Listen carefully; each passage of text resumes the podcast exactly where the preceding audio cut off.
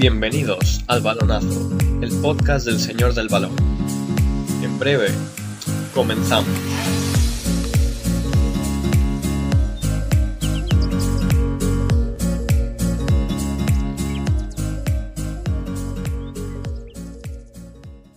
Hola, buenas tardes, bienvenido al Balonazo, el podcast del Señor del Balón.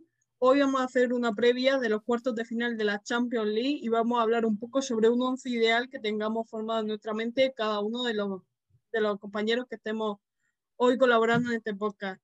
Quiero dar la bienvenida a Ale. Hola. Y a, y a José, que, que, los dos se, se, incorporan. Hola, José. Hola. Se incorporan nuevos al, al podcast y vamos a darle la bienvenida con una noche champion como, como se merecen. Bueno, vamos a empezar con, esos 11 ideales de, de la Champions. Eh, que bueno, hemos cogido máximo tres jugadores de, de, un equipo, porque si no, pues iba a ser muy fácil y vamos a coger siempre pues, a un equipo o a otro según las preferencias de cada uno. Así que si quieres, pues José, puedes empezar con tu 11. Vale. En portería, ¿quién tiene? Yo lo tenía medianamente claro porque creo que ha sido el mejor portero de la pasada temporada y creo que está también haciendo los mejores. Y obviamente tiene que estar Manuel Neuer. Vale. Bueno, hemos tirado seguro en, en, la portería, ¿no? Yo creo que vale. sí. En el lateral derecho.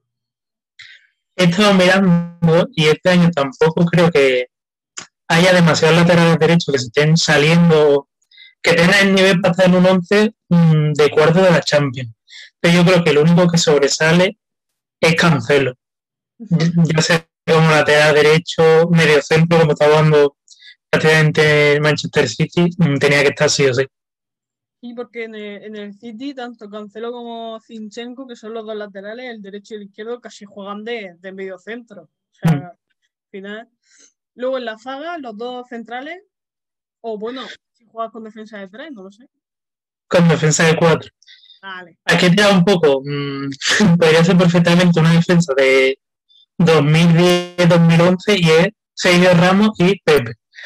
Yo creo que Pepe, el nivel que está dando en el Oporto es suficiente para estar en el 11. Vaya, sin Pepe yo creo que el Oporto no habría llegado a esta fase de Champions si ya el físico que tiene Pepe le sumamos la cabeza que está teniendo ahora mismo, un jugador prácticamente de los mejores que hay, ya, con 37 años creo que tiene ya, y que siga dando el nivel.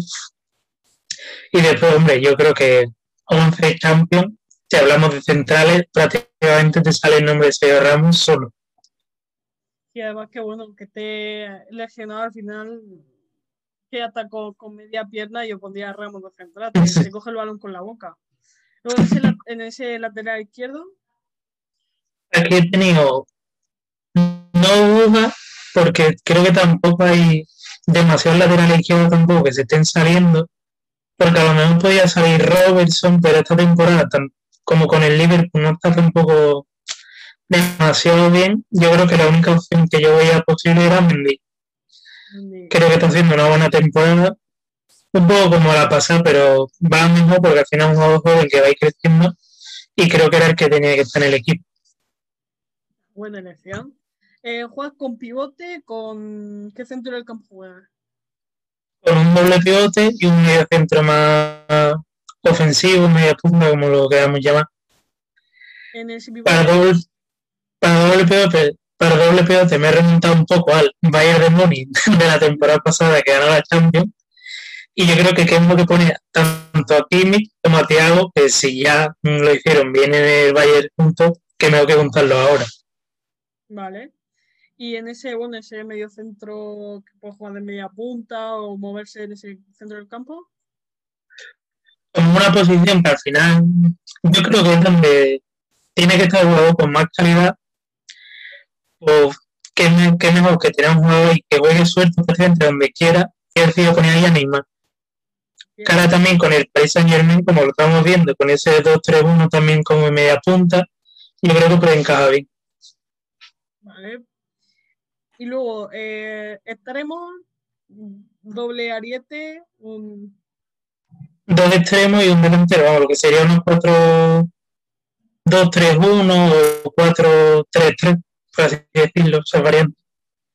Entonces, en el extremo izquierdo, yo he puesto Mbappé, yo creo que tiene que estar, aunque no sea su mejor temporada, porque sí es cierto que la Champions está bastante bien, o ya lo sufrió el Barça en la ida, en la Liga no está mm, siendo el mejor, pero yo creo que tiene que estar en 1-11 de la Champions.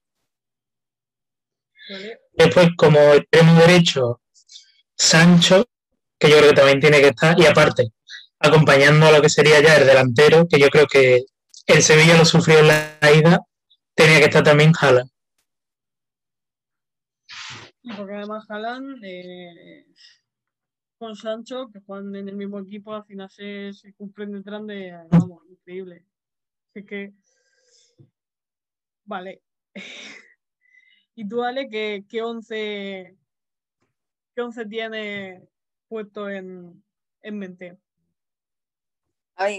Yo he hecho un once atrevidillo. Hay algunos jugadores que los he metido porque a mi gusto lo están haciendo bastante bien.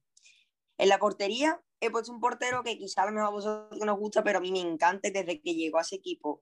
Mm, es uno de mis porteros favoritos actualmente. Mendy, Eduard Mendy, del Chelsea. Creo que lo está haciendo bastante bien en el Chelsea y que poco a poco le está quitando el puesto a Kepa. Poco a poco, prácticamente Kepa, Kepa recoge pelotas ya, ¿eh? pues sí. Y después. Derecho? que, no, he querido hacer una alineación con tres defensas, cuatro oh. centro y ya los delanteros. Porque realmente no he visto ningún lateral este año que esté destacando. No veo, el Liverpool está muy mal últimamente. No creo que haya ninguno que esté destacando muchísimo. Así que en la pareja de tres centrales he puesto lo que tenía que estar. Yo creo que muchos lo han puesto, Ramos y Pepe. Mm, ¿Qué decide Pepe? A sus 37 años creo que tiene, ¿no? se la está, se está sacando todavía la Champions y el otro día el partido que vi contra Juve salvo unas cuantas claras, ¿eh? sacó un montón de pelotas. En la prórroga creo que fue, o en el último minuto del partido que la sacó casi prácticamente dentro. Sí, sí, sí, sí. Y en el otro central he puesto un jugador que se va a ir este año del Bayern, pero es David Alaba. Lo he metido porque. Te puede jugar en muchos sitios. Sí, sí, sí, te puedes jugar tanto en el medio centro, como en cualquier banda, como de central, en un juego como que, particularmente para el Madrid, que está sonando mucho, por ejemplo, últimamente, yo creo que le vendría perfecto, porque es un jugador que te puede, muy polivalente y te puede jugar en cualquier posición. En los mediocentros, para mí, el mejor, si no es de los mejores, el mejor mediocentro que hay actualmente en la Premier por rendimiento, Gundogan. Se la está sacando en el Manchester City y para mí tenía que estar en el 11. Vale como un poquito, uno es más bien pivote, pero bueno, lo he metido por ahí. Em, como dos mediocentros también he metido a Kimmich y a Cross. Vale. Dos jugadores que son debilidad mía. Y el más adelantado. ¿Quién juega de pivote? Eh, pivote he puesto a Kimmich y un poquito más adelantado Gundogan y Cross. Vale. Después, como de enganche así, por así decirlo, un poquito más atrasado, he puesto para repartir un poco los clubes a Sergio Oliveira, del Porto. Que lo, lo, poco que estoy viendo de, de la Liga Portuguesa y lo que vi el otro día contra la Juve me gustó un montón de él y por eso lo metió aquí. Y arriba, sobre todo en el extremo derecho, he tenido dudas, pero en los otros dos no tenía ninguna duda. Por la banda izquierda metí a Mbappé, que es Mbappé. De delantero he puesto un delantero que se le cae los goles del bolsillo, Lewandowski. Y el extremo derecho para variar un poco, puesto a Zorgan Hazard. Sí, vale. Ah, bueno. Bueno, variado. al final, creo que, que allí sí te podría haber puesto el, el, no coger más de dos jugadores de equipo. Al final coge de muchos equipos. y es que a mí parece que se me ha olvidado el, Borussia Dortmund, pero bueno, mm, yo juego en, en a mi bola. Eh, yo de portero tengo a Ederson del, del City. He puesto dos laterales, he puesto el lateral derecho a Trent Alexander Arnold, que jugaría muy bien con Pepe y Rubén Díaz de, centrales, Rubén Díaz del City. y de lateral izquierdo a Mendy. Yo, yo creo que entre Rubén Díaz, que es un defensa muy joven, que tiene mucha proyección, y Pepe, que pega unos leñazos que parece que está jugando al pressing cat, pues al final eh, se van a compenetrar bien y van a sacar el balón jugando o sin jugar. No me importa, en mi equipo y no van a seguir jugando el balón. Luego de, eh, de, de, pivote, un juego que a mí personalmente me gusta mucho, Kovacic del Chelsea, que para mí es uno de los infravalorados del fútbol en general. Luego he puesto eh, a Gundogan y a Tony Cross de, de media punta Mbappé. Y luego he puesto dos delanteros, que aquí he metido a mi primer murciano del podcast y es Tony Martínez del Oporto, que apunta para ser titular eh, por la lesión del, de, bueno, la lesión y varias sanciones de, de, sus jugadores y a Karim Benzema de Real Madrid porque yo tenía que meter a un jugador del Madrid en, en la delantera y no puede ser otro que Benzema. Entonces, no vamos a meter goles porque no lo vamos a meter ni al arco iris, porque entre Tony Martínez y Benzema no se van a compenetrar en la vida, pero no nos van a meter, y eso es muy importante. Vamos a jugar al 0-0 y a ganar un puntito y a casa. O sea, yo, yo veo redondo, ¿eh? No sé. yo, yo, vuestro equipo a mí me ha gustado mucho, va a meter muchos goles, pero en mi defensa no entra. O entra el balón o entra el jugador yo la veo bastante equilibrada. Entonces, así, ¿tenéis algo que decir de vuestro equipo, de los equipos del otro? ¿Algún... Hombre, yo creo, solo decir una cosa del tuyo. Lo de Kovacic me sorprendió porque no, no se me ha venido a la mente y yo creo que si no hubiera coincidido con esa generación Modri, Kroos, Casemiro, yo creo que en el Madrid podría haber jugado perfectamente a, a Kovacic se le, se le atizó mucho. No recuerdo quién cubría en ese partido, fue en eh, una final de Copa del Rey, si no me equivoco, contra el Fútbol Club Barcelona, que le hizo el pasillo o a Rakitic o a Messi, no recuerdo el nombre, pero era porque, creo que fue a Rakitic, porque evidentemente el entrenador le dijo, tú cubre a, a Messi, por ejemplo, ¿no?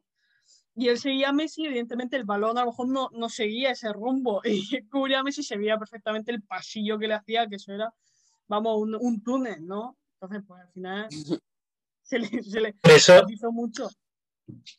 Eso vino un poco porque también en un clásico anterior también hicieron lo mismo. Yo creo que ya el Barça mm, lo vio venir, pero no creo que sea culpa del jugador. Yo creo que también el entrenador mm, podría haber visto eso porque está claro que eso mm, lo iban a contrarrestar. Sí, pero bueno, se le pegó mucho palo, al final salió porque evidentemente en minutos no iba a tener y era obvio. Luego con Fede Valverde, que imagínate si se hubiese quedado Kovacic, no hubiese tenido el, la proyección que a lo mejor tiene Fede Valverde, que otro juego muy diferente. Kovacic es como un Casemiro, pero en flaquito. O en plan, que no, o sea, quiero decir, Kovacic y Casemiro, esa, esa fuerza que tiene Casemiro no la va a tener ningún jugador. Al final, Kovacic a lo mejor en, en el Chelsea está perfecto. Sabe cómo jugar ahí, creo que he tenido varios eh, como los premios que le dan de cuando acaba la jornada de jugador del mes y ese rollo, así que yo creo que le está yendo bien y a mí me gusta mucho. O sea, no sé a vosotros, a mí me gusta mucho. ¿Y, y qué os parece Tony Martínez? Porque a mí me parece un juego brillante. Yo sinceramente solo lo he visto en el FIFA, entonces no puedo decir mucho. Yo, yo voy a dar datos ha jugado, eh, creo que son eh, no sé cuántos minutos, que equivalen a seis partidos de liga y lleva tres goles. Dato. O sea, tiene una media perfecta. Hombre, más que Hazard. Hombre, claro. O sea, Hazard en, en esos, seis, esos seis partidos salciona en tres y en los otros y en los otros pues ha, salido por molestia. O sea, creo que es el juego perfecto para completar mi once mayor acierto que claro, o sea, efectividad, ahí, si quiere efectividad, la tiene ahí. Y bueno, con esto acabamos los 11 ideales eh, y vamos a empezar con, con las previas de, de Champions.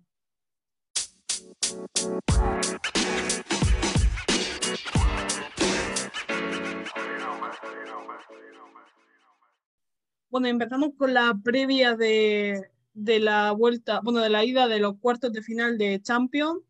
Eh, comenzamos con los partidos que se jugarán mañana, que son Real Madrid y Liverpool a las 9 y a la misma hora el Manchester City y Borussia Dortmund. Eh, bueno, ¿qué, ¿qué piensas tú, Ale, de, Real Madrid-Liverpool? ¿Cómo llegan los dos equipos? ¿Cómo, cómo están eh, en liga, en su competición regular? ¿Y, qué piensas? ¿Cómo piensas que va a acabar el partido? Uf, yo veo al Liverpool que llega con problemas. Veo al Liverpool que llega con problemas, pero también veo un Real Madrid que, si no me equivoco, esa misma semana, el sábado creo que es, ¿no? Se juega el clásico. Entonces veo un Madrid que mm, no sé si se va a arriesgar para el clásico con algunos jugadores que tenían molestia últimamente, como Valverde, que creo que ha terminado entrando a la convocatoria. Y al Liverpool lo veo realmente mal llegando, porque el Liga no está ni mucho menos bien. Entonces yo creo que va a ser un encuentro, yo creo que va a ser un partido bastante igual, la verdad. Sí, Pienso que se lo va a el, el, el, descubridor ¿no? de Salah, el, bueno, el, que lo descubrió allí en, en, en, Egipto y ese rollo, fue Hadmin Nou, eh, ha dicho, ha hablado para, para As y ha dicho que Salah puede liderar al Madrid junto con Hazard, porque ha salido ese, bueno, esa noticia de que a lo mejor Hazard eh, sale del Liverpool y bueno, ha dicho eso, bastante pues, curioso porque pues, sinceramente nadie ve ahora mismo a Salah aterrizando en Madrid, ¿no? Estamos viendo más a Mbappé, a en ese rollo que, que a lo mejor a Salah. Y bueno, yo creo que, que el Madrid eh, llega, llega en una túnica buena. Yo el último partido de Real Madrid contra el Eibar lo vi y, lo vi con un juego muy diferente al que suele dar. Un juego, o sea, estamos jugando a algo que es bastante importante para el Madrid, el tener un plan en un partido. y sinceramente creo que podría hacer. Yo creo que lo importante de este partido es no encajar gol, porque realmente si el Liverpool te hace un gol, al hacerte gol en tu casa ya, bueno, te, te resta un poco. Entonces yo creo que el Madrid va con el plan de adelantarse, e intentar retener el resultado para ya jugársela toda allí en, en Inglaterra y intentar que, bueno, pues intentar pasar la eliminatoria. El Liverpool es que viene con una tónica muy negativa en, en Liga creo que, que Diego, Diego Jota es el único que está salvando el equipo y Diego Jota no puede tirar del carro contra un Real Madrid. Claro. Mm, es verdad que el Liverpool no llega. Hombre, no es el Liverpool que ganó la Champions, tampoco es el Liverpool que gana la, la primera año pasado, pero sí es cierto que mientras más ha ido pasando el tiempo de cara a esta eliminatoria, sí ha ido mejorando. Por fin ha encontrado centrales que creo que era importante porque al final ni Fabiño, Fabiño es, obviamente bueno de central porque yo creo que Fabiño juega donde juegue es bueno, pero no es lo mismo tener a Fabiño de central que de pivote. Al final, contra sus dos centrales, tiene a Fabiño de pivote, que eso al final ayuda, y por fin yo creo que el Liverpool ha entendido lo que tiene que jugar ahora mismo, que sin Virgil Banda y tú no puedes jugar a campo abierto, porque es, que es imposible, porque tanto Arnold como Robertson cuando suben dejan hueco que ni Fabiño, ni Cavani, ni Philly pueden cubrir. Y ahora que el Liverpool está jugando un poco más arropado, más atrás, un plan más defensivo, como antes de que llegara Dijk, creo que es cuando mejor está yendo el Liverpool. Aún así, no creo que llegue suficientemente bien como para ganar a un Madrid que creo que sí está mostrando algo. Y bueno, si tenéis que hacer una, porra, ¿cuál, ¿cuál pensáis que, por ejemplo, tú cuál es tu porra en este partido, ya sea porcentaje o, o, resultado? Em, pues me voy a mojar. Yo creo que el Real Madrid va a conseguir meter un gol y va a llevarse el partido 1-0. Pero muy apretado, muy apretado. ¿Tú, José? Yo creo es que que no te marque el Liverpool lo veo complicado, porque al final son jugadores muy determinantes que con que le dé una te la van a marcar. Y creo que el Madrid sí es cierto que aunque no, no está mal defensivamente, sufre, sufre atrás y el Liverpool alguna te va a castigar. Yo creo que va a ganar Madrid, pero no creo que se aleje a lo mejor un resultado mucho, un 2 a 1 o a lo, o a lo mejor a lo mucho 3 a 1, pero yo creo que el Liverpool va a marcar. Pues yo creo que el Madrid va a salir de ahí 1-0 y pidiendo la hora. Claro.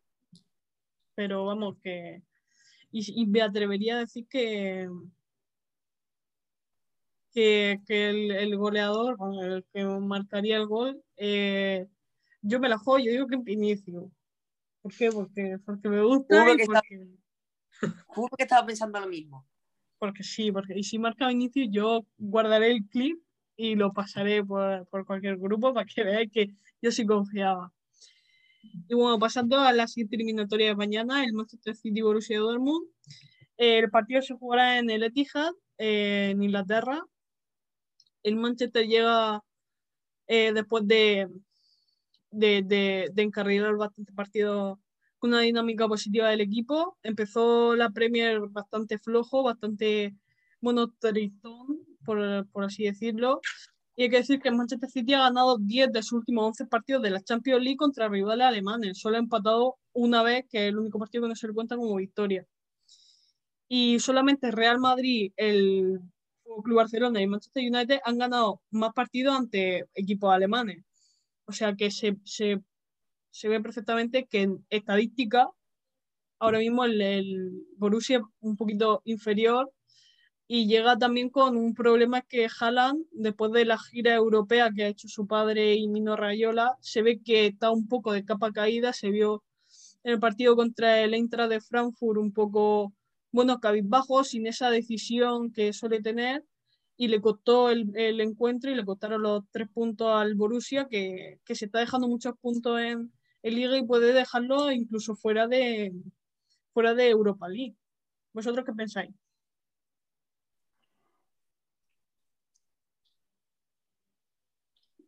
Yo pienso que sí es verdad que lo tiene un poco más de, a favor el Manchester City. Porque yo lo que he visto del Manchester City últimamente me está gustando mucho. Y veo a Borussia que, como tú dices, después de lo que está, de todo eso que se está rondando, que fue Mino Rayola con el padre de Haaland a Madrid, luego fue a Barcelona. Yo creo que ahora mismo Haaland mm, no tiene la cabeza donde tiene que tenerla y, como tú dices, se demostró lo que había contra el Inter que se dejaron tres puntos, que no me acuerdo, lo vi por Instagram, que están a unos cuantos puntos de Champions, ¿no? Sí. Y, rezando por no salir de Europa League. Sí, sí, sí, sí. Pues la verdad, siendo el Borussia Dortmund, a mí me parece una situación preocupante. Y además que el, Borussia, porque yo creo que se ha, se ha agarrado tanto al proyecto alrededor de Haaland que no saben que Haaland va a salir del Dortmund Básicamente porque el Borussia ahora mismo no es equipo grande, eh, no es un Real Madrid, un Fútbol Barcelona, un Bayern de Múnich, y al final lo que busca un jugador que tiene tanta proyección es salir y, crear un nombre, ¿no? Pues como ha hecho Messi, como ha hecho Ronaldo, como ha hecho un largo etcétera de jugadores. Yo me pienso, pues Es que yo creo que la eliminatoria tenía un nombre propio y ese era Haaland, porque al final yo creo que se está viendo que cuando el Manchester City tiene dificultades en Champions, falla. Mm, yo creo que la eliminatoria contra el Lyon del año pasado es mm, el ejemplo claro. Y si Haaland te mete uno o dos goles, que fácilmente te lo podría meter, al Manchester City le pueden temblar las piernas. Pero claro, si el Borussia Dortmund no tiene a Haaland, es que no tiene otro argumento. Porque si Sancho es, Sancho obviamente un jugador capital, Royce, pero no creo que sean jugadores que puedan marcar tanto la diferencia como en noruego. Y si a eso le suma que el Manchester City es seguramente el mejor equipo de 2021 y que el Dortmund atrás es mm, horrendo, porque, y ya si le suma el problema de la portería, porque yo, si fuera el Borussia Dortmund, reforzaría la portería porque creo que, no tiene un solo portero que al menos mm, le asegure que va a parar algo. Pero yo veo a Borussia que solo se le suman un problema. Sí, además que, que el Dortmund debería de empezar a, a, pensar en los jugadores que tiene y que no quieren salir, ¿no? Como por ejemplo Mukoko, que es un jugador que está ahí, que es joven, bastante, y que no se le está prestando la misma atención que puede ser a Sancho o Haaland, que realmente llevan, Haaland no, porque llevó hace una temporada, pero Sancho lleva dos temporadas que está en la rampa de salida, y si no ha salido porque pues hay varios, varias veces que, bueno, fichajes han, han fallado y no se ha podido hacer ese traspaso, ¿no? Ya, ya sonó para el City cuando, cuando dijeron, eh, salió del Bayern de Múnich, o sea, perdón, salió del City eh, Sané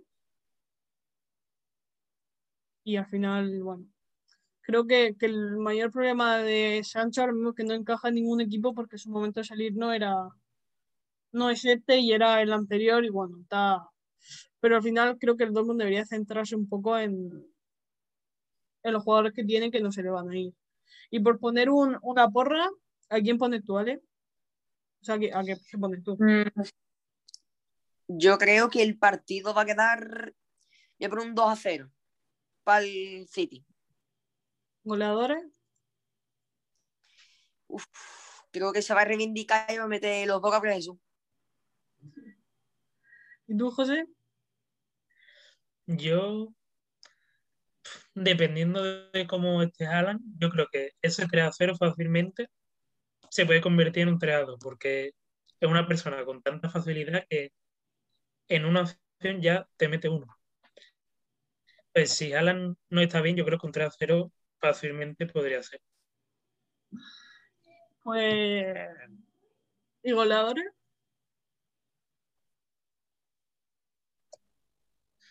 Yo apostaría también por Gabriel Jesús, no porque sea un delantero con muchísimo, sino porque hemos visto que cuando el City llega a puerta, que tiene Sterling, parece que no es capaz de mm, poner en portería y siempre mira, yo creo que ya sea empujarla o porque le puede llevar un balón, creo que Gabriel Jesús puede marcar. Pues yo, yo doy una, una eh, un marcado parecido. Yo creo que, que sería un 2-1 y marca un Dogan y bueno, voy a poner Gabriel Jesús porque todo el mundo lo está poniendo y está confiando mucho en él. Así que, y voy a poner el Borussia Haaland. Y si no, Dorgan Hazard. Pero vamos, que Haaland. Oye, una pregunta que quería hacer. Dime, dime. Hablando de, como ha dicho antes José, del portero del Dortmund, Hablando de de nuestra liga, dos grandísimos porteros como son Boni y Dimitrovic, ¿cuál queréis de los dos? O si ninguno de los dos encajaría en el Dortmund. Que claro. O si tiene nivel. El Dimitrovic te, puede jugar perfectamente el portero o, se pone la bota y se quita los guantes y juega de delantero centro y te mete tres goles. que yo creo que, que la portería es una posición tan o sea, una, una sola posición, no es como un, un defensa o un mediocentro, que hay tantas posiciones dentro de que te puedes jugar varios jugadores, pero si el Dortmund ficha a Dimitrovic sería titular indiscutible, es que el Dortmund y, sus porteros son eh, un drama que, que llevo muchos años, es que Burki, yo cuando fichó el Dortmund, sinceramente, mm, yo, yo pensé que, que era broma, porque Burki tampoco venía venía como una carrera parecida a la de Dimitrov, ¿no? Por, por decir algo, incluso, por ejemplo, Bono del Sevilla, yo lo veo muchísimo más capacitado para estar en la, ser el guardameta de, del Borussia Dortmund que, que Burki, pero bueno, que también cada uno, eh, cada director deportivo lleva su equipo como quiere. Yo aquí no soy nadie para decirle nada al director deportivo del Dortmund. ¿Tú, José? Yo es que creo que ahora mismo cualquier portero que sea capaz de sumar más de lo que resta va a ser mejor que Burki o Hitch, porque el que vio la vuelta de Dortmund Sevilla no atrapó un balón. Un córner de un, yo no sé, un tiro que, que, que, no tenía peligro y en vez de atraparlo lo manda a córner. Yo creo que cualquier portero te da más seguridad que eso. Me, recuerda a, Diego López en su etapa con el, con el Real Madrid, que parecía que tenía. Madrid total. Eh, bueno, no voy a hacer mención de, otro equipo ahora mismo, pero en fin. Luego, eh, los partidos del miércoles que se juegan a las 9 también, como, como los de mañana, de Valle de Múnich y PSG y Porto Chelsea. El Valle de Múnich PSG, que es uno de los partido a priori más vistoso ¿no? Por los dos, que, los dos equipos que juegan. Em, se juega en el Allianz Arena en, en, Alemania y creo que, que al final el Bayern viene una dinámica muy positiva y el PSG viene una dinámica muy negativa. El PSG no está acostumbrado con estos jugadores que tiene actualmente a estar segundo, a no ganar a, equipos que a priori, bueno, pues son un poquito más fáciles por, por plantilla y creo que, que, si el Bayern quiere ganar al PSG y no tiene muy claro cómo hacerlo tácticamente, puede hacerlo dentro del campo. Sabe cómo sacar de quicio a sus jugadores. Ya se ha visto a Neymar que, que para sacarlo del partido tampoco te hace falta hacer mucho. Un Mbappé que, bueno, sí, eh, Mbappé no se mete en trifulca, pero es un jugador que tiene, al parecer, una concentración dudosa dentro del campo y que si, si suma también eh, que dentro de, del PSG ha habido muchos movimientos, Tuchel se ha ido, viene Pochettino, hay, bueno, puede ser que, que, se le ponga negra la noche campeona al PSG. No sé qué piensas tú, José, que, que entiende un poco más de la liga francesa, pero... Mm, sí, la verdad es que he visto bastantes partidos del PSG esta temporada y te da la sensación de que no, no llega a controlar sus partidos. Obviamente, o a contra el un equipo que se te mete atrás, sí lo va a dominar. El problema es que cuando un equipo se le mete atrás o es capaz de jugar algo que al Paris Saint Germain le impida jugar, ya sea o jugando atrás o jugando con la pelota, el Paris Saint Germain no, no responde muy regular.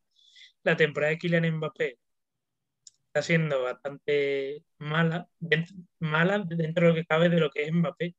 Al final lo que se vio en la ida de, de la Champions fue un espejismo. La liga francesa Mbappé está dando bastante poco. Y al final es que el Bayern de Múnich el Bayern de Múnich. El escudo pesa y esos jugadores tienen más partidos importantes en la espalda y no se rompe. El Paris Saint Germain es un equipo que mentalmente se rompe y eso ante el Bayern de Múnich te condena. ¿Piensas que puede haber un, un 8-2 frente al, al PSG o es improbable? Un, 8-2 no, pero es que el Paris Saint Germain este año no te puede fiar porque mismamente el Mónaco le plantea un partido a priori sencillo porque el Mónaco tampoco hizo un partido de, máximo y se, y se llevó un marcado bastante bueno. Entonces, si eso lo extrapolamos al Bayern de Múnich, que te va a poder prácticamente dominar partidos y que arriba tiene por hora, yo si fuera el PSG tendría cuidado porque tampoco que sea un equipo demasiado fiable atrás. ¿Y tú qué piensas, Ale? Yo es que el Bayern mm, en Liga los últimos cinco partidos lo ha ganado y en Champions lleva cinco victorias en empate. Entonces yo si fuera el PSG iría de puntillitas con el Bayern, porque además todo el mundo sabemos cómo es el Bayern. El año pasado en la Champions se hartó de, de chorear al equipo y yo creo que este año lo está haciendo bastante bien y puede ser otro claro favorito para ganar la Champions. Pero también el PSG, sí es verdad que no está en su mejor momento, pero yo creo que puede intentar dar la sorpresa, pero aún así creo que el Bayern se lo va a llevar. Mm, no solo ya por, por conjunto en equipo y de jugabilidad en los partidos, sino ya por la dinámica en la que viene, que viene arrasando con todo. Y si tuvieras que decir una, una parra, ¿cuál, dirías tú, José? Yo creo que se podría dar un, un 2 a 0 o un 2 a 1 goleadores? Te diría, hombre, la mente me dice Lewandowski, pero yo creo que Lewandowski en la Champions mm, tampoco se está destacando. No, la temporada está, lesionado. Es, verdad, es verdad. Mm, yo creo que es un jugador que aparece en, en citas importantes últimamente. Yo creo que Mule podría ser uno de ellos. Y también yo creo que podría apostar por Sané. Al final un jugador rápido, que va a ser bastante incómodo para, para Paris Saint Germain, que tiene fallos atrás y yo creo que algún balón puede entrar por ahí, Sané se puede plantar solo. Pues yo creo que se puede acabar 3-1 eh, con goles de, de, claro, es que, bueno, Sané yo creo que marca doblete y si juega Marroca, marca el, último en, los últimos minutos del partido. A mí es que me gusta jugar, si no, no, estoy contenta. Y el gol de PSG yo creo que de Mbappé, porque bueno, Mbappé al final si, si aparece, aparece bien. Y luego la última, la última eliminatoria eh, de Champions League, mañana, o sea, el miércoles, perdón, a las 9, Porto-Chelsea, que, ojo, se juega en el Ramón Sánchez Pijuán, la ida y la vuelta. El, el, el Oporto, que el último partido de liga lo salvó en el 95 con gol de Tony Martínez. En, eh, bueno, no, no hay palabras para describir ese gol. Se, se, lo subió en Twitter el, Porto, bueno, al final, un, un, golazo. Y luego el Chelsea que viene con una dinámica bastante positiva frente a lo que ya llevaba en, en un principio de temporada. Eh, creo que, excepto el último partido de liga contra el Web Albion, que, que perdió 5-2, pero el otro creo que llevaba prácticamente casi tres jornadas o cuatro sin conocer la derrota, que bueno, estaba sumando muchos puntos y eso pues le ha dejado también un poco eh, de respiro, ¿no? Para poder estar en puestos de Europa League, bueno, en puestos de Europa, de Europa al final. Y creo que, que es importante. Así que yo personalmente creo que el Oporto puede dar la, la sorpresa, igual que con, con, la Juventus, que ya no sería sorpresa, ¿no? Un, equipo que ya le ganado a la Juventus puede ganarle a, bueno, al Chelsea perfectamente.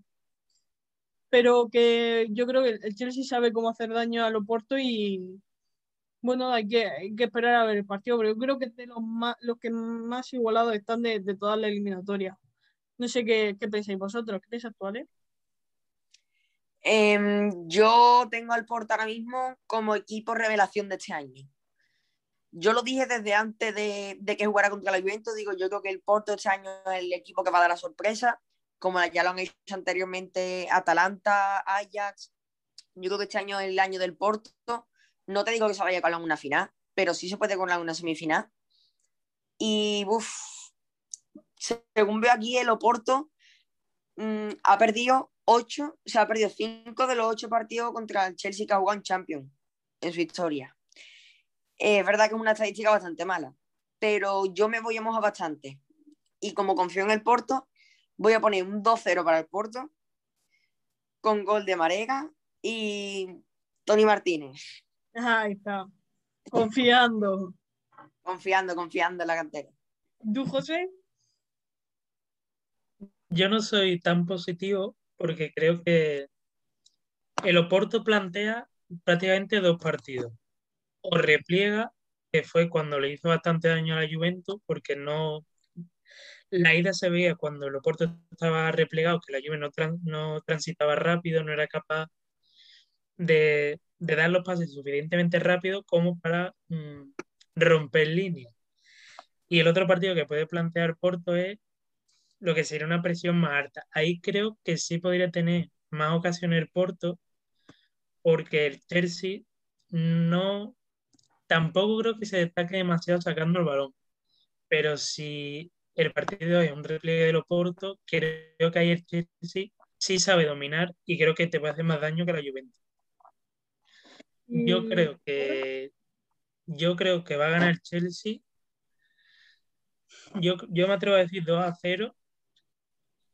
No creo que marque Timo Werner, la verdad, no, no, no que lleve una buena temporada. No.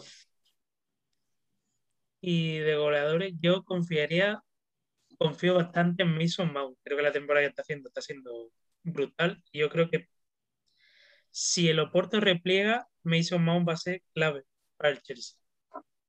Sí, yo creo que yo si tuviera que dar un resultado, yo creo que esta ida se va a quedar con un, un 1 a 2 para el Chelsea. Eh, mete Mason Mount y, y Zille, si juega. Y por parte del, del, Oporto, yo creo que mete. Eh, tampoco me lo voy a pensar mucho. eh, Tony Martínez, pero, pero por, porque va a jugar de titular. Al final, el, el caso es que, los que jueguen de titular tienen que rendir y tienen que dar un punto la... Eh, y bueno, ya hemos acabado con los partidos de, de Champions, pero bueno, si queréis podemos tocar un poco por encima, decir nuestras predicciones en Europa League, ya que nos queda, bueno, podemos hablar un poco de porra en Europa League, si os parece bien. Muy bien. Vale, son, eh, son eh, también cuartos de final, se juega el jueves, Arsenal en Labia de Praga, Granada Manchester United, Ajax Roma, y el Dinamo de Zagreb, Villarreal, todos se juegan el jueves a las 9. O sea que para quien sea aficionado de los dos equipos españoles va a tener un problema o necesita una multipantalla. A buen gusto. El, eh, Arsenal en la vía de Praga, ¿cuál pensáis que es la porra? Bueno, sí. Yo creo que por nombre debería ganar el Arsenal, pero tampoco fácil porque el Labia al final un equipo correoso, complicado. Al final, hombre, si llegas a unos cuartos de final, algo tienes que tener. Pero yo apostaría por el Arsenal. ¿Tú, vale? Uf. Mm. Yo, hombre, yo creo que el Arsenal, por todo, por plantilla, por nombre, por. Yo creo que debería de ganar la Vía de Praga y para mí con facilidad poniendo, por ejemplo, un resultado de 3 a 0 para Arsenal. Y en el Granada Manchester United, yo creo que Arsenal de la Vía Praga queda, queda 2-1 y pidiendo la hora de Arsenal porque, bueno, tampoco viene con buena dinámica dentro de, del vestuario hay muchos problemas. El, el, bueno, Arteta tampoco sabe cómo lleva muy bien luego y al final, bueno, acabó la salida de Ozil. Eh, William, que llegó este, esta temporada, ya quiere irse. Bueno, una, una locura dentro del vestuario. Granada Manchester United, ¿cuánto pensáis que, acaba? ¿Quién gana? Yo creo que es el, partido más, más interesante porque el Granada lo está haciendo bastante bien en Europa League, pero es que el Manchester United tiene muchos argumentos a favor. Y al final, si el Manchester es capaz de adelantarse, ya es bastante complicado porque mm, yo creo que el guion perfecto para el Manchester me adelanto, me echo un poco atrás y tengo buenos lanzadores y Radford, Martial, Daniel Jane al espacio son mortales. ¿La porra? Yo creo que se puede dar fácil un 0-3 para el Manchester United. Es un poco grande, pero es que yo creo que el Manchester tiene la, capacidad. ¿Y tú, Ale, cuánto piensas? Mm, a ver, yo confío un poco en los equipos españoles, pero sinceramente no veo a Granada, con todo respeto, pero no veo a Granada llevando dos competiciones a la vez. Yo creo que ahora le viene un gran rival como es el Manchester United, que si Bruno Fernández tiene el día se la lía Granada. Entonces, yo voy a confiar un poquito en el Granada y voy a poner un 1-2. Vale. Eh, ¿Goleadores? Uf, pues del Granada te diría Jorge Molina, por ponerte uno que es un delantero que me gusta. Y del Manchester United voy a poner a Bruno Fernández y a Martial yo creo que de Granada Manchester United, como sé que el Granada es un equipo muy rocoso y el United en Inglaterra es que no se encontró un equipo así en la vida. Entonces yo creo que va a acabar 1-0 em, para el Granada en la ida en, eh, en su estadio y creo que va a marcar em, Kennedy por, por bueno, por, por él, por, por cómo, cómo está jugando y cómo está llevando el equipo. Y luego la siguiente eliminatoria, Ajax de Ámsterdam, Roma. Eh, porque este, enfrentamiento puede ser perfectamente Champions League, porque hasta haciendo mucho la Roma estaba compitiendo en Champions y el Ajax tres cuartos de lo mismo. eh, la Roma, que ojo, que ha salido el expresidente de la Roma hace nada, creo que eh, lo tengo aquí apuntado hace dos temporadas, eh, cargando sobre el director deportivo de Sevilla, sobre Monchi, porque bueno, Monchi trabajó varias temporadas en la Roma y no quedan buenos recuerdos de los fichajes que, que hizo, bueno, varios fichajes que han sido un pufo por muchos millones y bueno, se, se, ha abierto una veda que ya estaba abierta de antes, pero Monchi creo que nunca ha respondido o nunca se ha pronunciado de todo. Y es curioso. Entonces yo, yo creo que haya Roma, eh, la Roma va a adelantarse y va a poner un 0-1 y me gustaría decir que el gol es de, de Gonzalo Villar. Ya cada uno que piense por qué. ¿Y vosotros? José, ¿tú qué piensas? Mm, yo he visto bastante al Ajax en Europa League y creo que se está mostrando bastante consistente en el juego. Pero yo creo que la Roma también puede ser una vía importante para acceder a lo mejor a, a Champions porque la serie está este año apretada. Yo creo que la Roma va a apostar fuerte y yo creo que, que puede terminar ganando también. Yo apostaría también por un, por un 0-1. Y yo creo que es un partido importante. Yo creo que puede marcarse. ¿Y tú, Ale? Uf, aquí me tiran un poco los colores. Aquí me tira un poco más para la Roma. Eh, sí, es verdad que el último partido que, vi contra la Roma contra el Sassuolo, que si mal no recuerdo que eran 2-2, no vi a la Roma ese partido muy enchufado, no vi que llevara la rienda del partido como tenía que llevarla. Y veía muchos problemas defensivos a la hora del marcaje, le llegaban, le llegaban muchos centros laterales muy fácil, remataba, remataba muy fácil lo del Sassuolo, se, se veía que, iba, que tarde o temprano iban a meter. Y así terminó el partido 2 a 2. Viendo el estado de forma de Gonzalo Villar. Sí, perdona sino que el Sassuolo tiene un jugador importante que el pivote, que es Locatelli, que ojo que a lo mejor dentro de, no mucho lo vemos en eh, una Juventus, un, eh, no sé, un Sevilla, nunca se sabe. ¿eh? Locatelli apuntaron el nombre que, era mundial. ¿eh? Sí, sí, me han hablado un montón de él. Yo creo, si me tengo que dar un resultado, me un 0-2 para la Roma y viendo los estados de forma, creo que va a ser gol de Gonzalo Villa, que está en fire.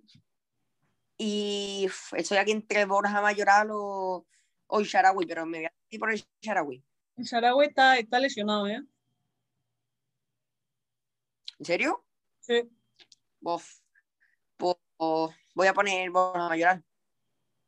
Vale, y la, la otra eliminatoria, la última de Europa League, el Dinamo de Zagreb que eliminó al Tottenham en una, en una proeza, ¿no? en una Europa League que se dice mágica, y Villarreal. Eh, yo solo voy a decir una cosa, yo soy una persona que me gusta mucho jugar al Fútbol Manager, que es un, bueno, un simulador de fútbol, pues no sabéis cuál es. y, y yo, a mí los países del este de Europa me gustan mucho en cuanto a jugadores. Yo solo voy a decir que el portero del Dinamo de Zagreb, eh, Dominik Livakovic, es uno de los mejores porteros que he visto yo de Europa del Este. Incluso me atrevería a decir que probablemente de, de ese estilo de, de, juego es de los mejores que he visto. Porque es un portero que se parece mucho a Ter Stegen, eh, juega muy bien con los pies, sabe cómo sacar el balón, un parador de penalti nato. Creo que de, de su porcentaje de parada de, o parada de penalti es un 50%, o sea, una locura. Y, y, personalmente creo que lo va a tener muy difícil porque tiene una defensa muy rocosa el Dinamo de Zagreb y el Villarreal está muy acostumbrada a depender de Gerard Moreno. Y Gerard Moreno no es un delantero que pueda romper líneas de la manera que a lo mejor rompe pues Samu Chuguece, que no está jugando mucho esta temporada. ¿Qué piensas tú, Ale? Hombre, mm, yo creo que Samu Chukwueze eh, no sé si fue hace una temporada o dos, fue cuando lo vimos en la liga más destacada, que más destaca que fue cuando se hablaba más de él, ¿no? Y a mí me parece un, jugador muy bueno y no entiendo por qué no está jugando tanto con, con Unai Emery. Ya lo vimos con Cubo, que tuvo que salir otra vez seguido a Getafe, y creo que no está sabiendo aprovechar un Chucuece que desde que vimos desde el principio que llegó al Villarreal, lo vi muy bien, con mucho nivel. Yo creo que el Dinamo de Zagreb también se va a poner muy difícil, muy difícil. Pero creo y espero que el Villarreal se lleve el partido 0-2 con goles de Gerard Moreno. Vale, ¿y tú, no sé cuál es tu porra? O tu, análisis. Yo lo veo con. Yo lo veo difícil por Villarreal porque al final el, el Dinamo es un equipo difícil que encima también tiene como, al final viene de una eliminatoria donde pasa mm, prácticamente milagrosamente contra el Tottenham y creo que eso al final te da moral. Y siendo un equipo tan rocoso y siendo un Villarreal que depende mucho de Gerard Moreno, si no tiene la noche muy inspirada, se le puede poner un partido bastante complicado a, al Villarreal. Pero yo creo que tiene más argumentos una Emery al final un entrenador que en competición corta siempre muestra mucho, pero creo que ya se está quedando un poco corto de plan. Necesita renovarlo un poco, pero yo creo que el Villarreal puede terminar ganando 1 a 0 con gol de Gerard Moreno. Sí, bueno, mi, mi, mi porra yo creo que acaba 0-1 con gol de, de, de Gerard Moreno pero, pero muy justo pidiendo la hora y sin, sin mucha... Creo que esa necesidad no la tiene el Villarreal, pero va, va a pasar. Y bueno, con esto acabamos este podcast de, del Señor del Balón. Esperemos que hayáis disfrutado. Eh, muchas gracias por estar aquí, José. Igualmente, gracias. Y muchas gracias a ti también, Ale. Nada, nada, gracias a ti. y esperamos volver a teneros eh, pronto aquí y un placer también. Eh, muchas gracias a la gente que nos escucha.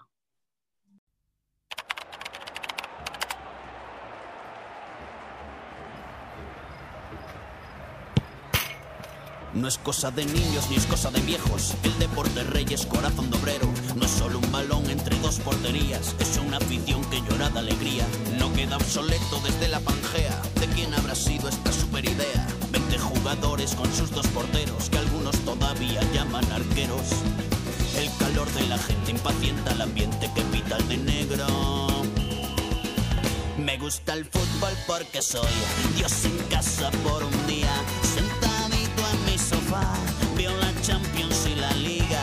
No quiero perderme nada del domingo y su jornada. Ni mucho menos un gol.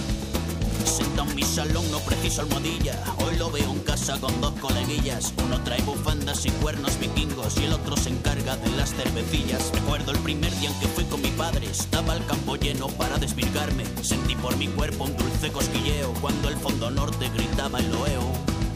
El calor de la gente impacienta el ambiente que pita el de negro.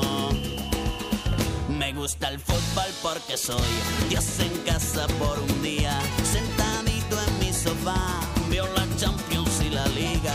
No quiero perderme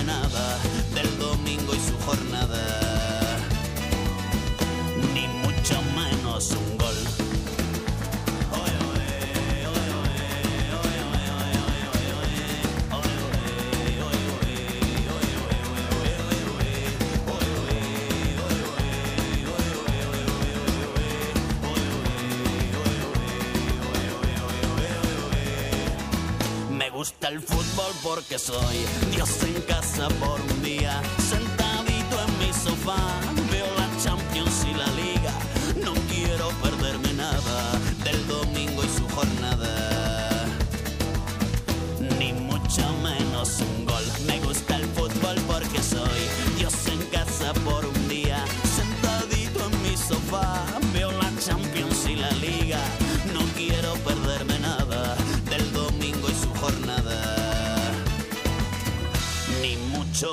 Nelson Glover.